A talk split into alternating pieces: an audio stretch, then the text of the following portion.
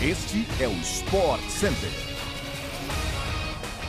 Bom dia para você! Estamos chegando com mais uma edição do nosso podcast do Sport Center, que vai ao ar de segunda a sexta-feira, às seis da manhã, além de uma edição extra às sextas à tarde. Eu sou Cláudio Santiago e não se esqueça de nos seguir no seu tocador preferido de podcasts, assim você não perde nada. Certo, Edu Elias, voltando de férias, hein? Tá todo renovado. Beijo, meu amigo. Seja bem-vindo. Beijo, Glaucia. Bom dia, bom dia, fã de esporte. É isso, bateria carregada. Vamos lá, o Sport Center também, bateria cheia. Chega diariamente na TV, ao vivo pela ESPN no Star Plus. Hoje são quatro edições, 11 da manhã, 4 da tarde, 8 da noite e a 1 e 15 tomando conta da madrugada. Eu tô nessa com Elton Serra. Vambora!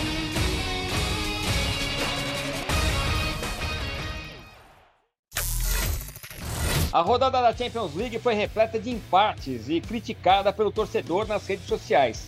Em jogo truncado, PSG e Benfica empataram nesta terça-feira pela quarta rodada do Grupo H da Champions.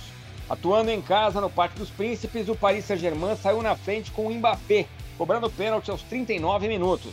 Aí, aos 17 do segundo tempo, João Mário empatou também em penalidade. O Real Madrid teve que dar o sangue para conseguir o um empate com o Shakhtar Donetsk, literalmente.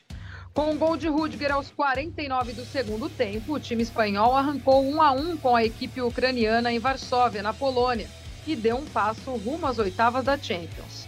O zagueiro alemão, por sua vez, evitou a derrota para os merengues e saiu de campo com um enorme sangramento no rosto, ocasionado pelo choque com o goleiro Trubin ao fazer o seu gol. O Chelsea é o novo primeiro colocado do grupo E. Depois de um início complicado na competição com a demissão de Thomas Tuchel, a equipe inglesa bateu o Milan por 2 a 0 nesta terça-feira em Milão e alcançou a quarta vitória consecutiva. Com um a mais desde os 17 do primeiro tempo, os comandados de Graham Potter marcaram com Jorginho e Aubameyang no San Siro. Por tudo que aconteceu no Estádio Parque na Dinamarca, o Manchester City saiu no lucro no jogo desta terça-feira com o Copenhague. Os times empataram em 0 a 0 depois de um gol de Rodri anulado e de Marres ter um pênalti defendido por Grabara e de Sérgio Gomes ser expulso. Tudo isso num primeiro tempo de participação direta do VAR nesses lances. Apesar da perda de 100% de aproveitamento dos Citizens, o resultado serviu para garantir a equipe inglesa nas oitavas de final da Liga dos Campeões. O fã de esporte pode acompanhar nesta quinta-feira a rodada da Europa League e da Conference League. Começa 1h40 da tarde e dura a tarde toda na sua programação da ESPN pelo Star Plus.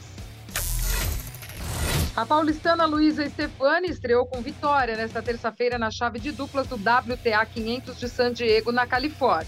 Formando nova parceria com a australiana Storm Sanders, vigésima colocada, ela derrotou a dupla das americanas Alissa Ann e Catherine Rui por 6-0 e 6-4. Elas enfrentam nas quartas a dupla vencedora do embate entre as cabeças de chave 3, a americana Nicole Melichat e a australiana Ellen Pérez, e a dupla das japonesas Shuko Ayoama e Eri Ozumi. Beatriz Haddad Maia foi ultrapassada pela tcheca Bárbara Kredikova, que ganhou nove postos com o troféu no WTA 500 de Ostrava e foi ao 14º lugar. Bia ficou com o 16º, deixando assim o top 15. Nesta semana, ela desistiu de San Diego e só volta no WTA 1000 de Guadalajara, no México. O fã de esporte acompanha o tênis na ESPN pelo Star Plus e o WTA 500 de San Diego começa às três e meia da tarde. Em uma virada heróica, o time de José Roberto Guimarães renasceu e garantiu um lugar na semifinal do Mundial de Vôlei. Venceu por 3 sets a 2 Parciais de 18-25, 18-25, 25-22, 27-25 e 15-13. Na tensão de um sonho de um título inédito, o Brasil se manteve vivo em Apeldoorn. É, é importante lembrar que o Japão venceu na primeira fase esse mesmo Brasil, né? Com essa virada épica, o Brasil segue firme na briga por um título inédito. A seleção agora volta a ter a Itália pelo caminho. As duas seleções se enfrentam na semifinal na próxima quinta-feira. No judô, Mayra Aguiar é tricampeã mundial. Venceu em 2014, 17 e 22.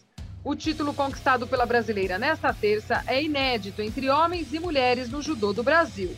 Na competição realizada no Uzbequistão, a brasileira de 31 anos venceu a chinesa Shen Zhaoma na decisão por vazare na categoria 78 quilos e garantiu a sua medalha de número 7 em mundiais. Essa é a terceira medalha do Brasil no Mundial de Judô deste ano.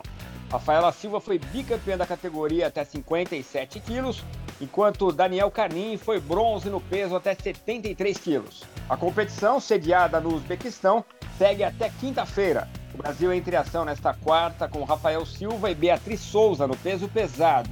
No dia seguinte, compete por equipes. Chegamos ao fim de mais uma edição do nosso podcast do Sport Center. Amanhã tem mais, hein? Um beijo para você um ótimo dia. Beijão, Edu. Valeu, Glaucio. Um beijo, até a próxima. Amanhã, seis da manhã, estamos por aqui com mais um podcast. Ou então na TV, a gente se vê. Abração, até a próxima.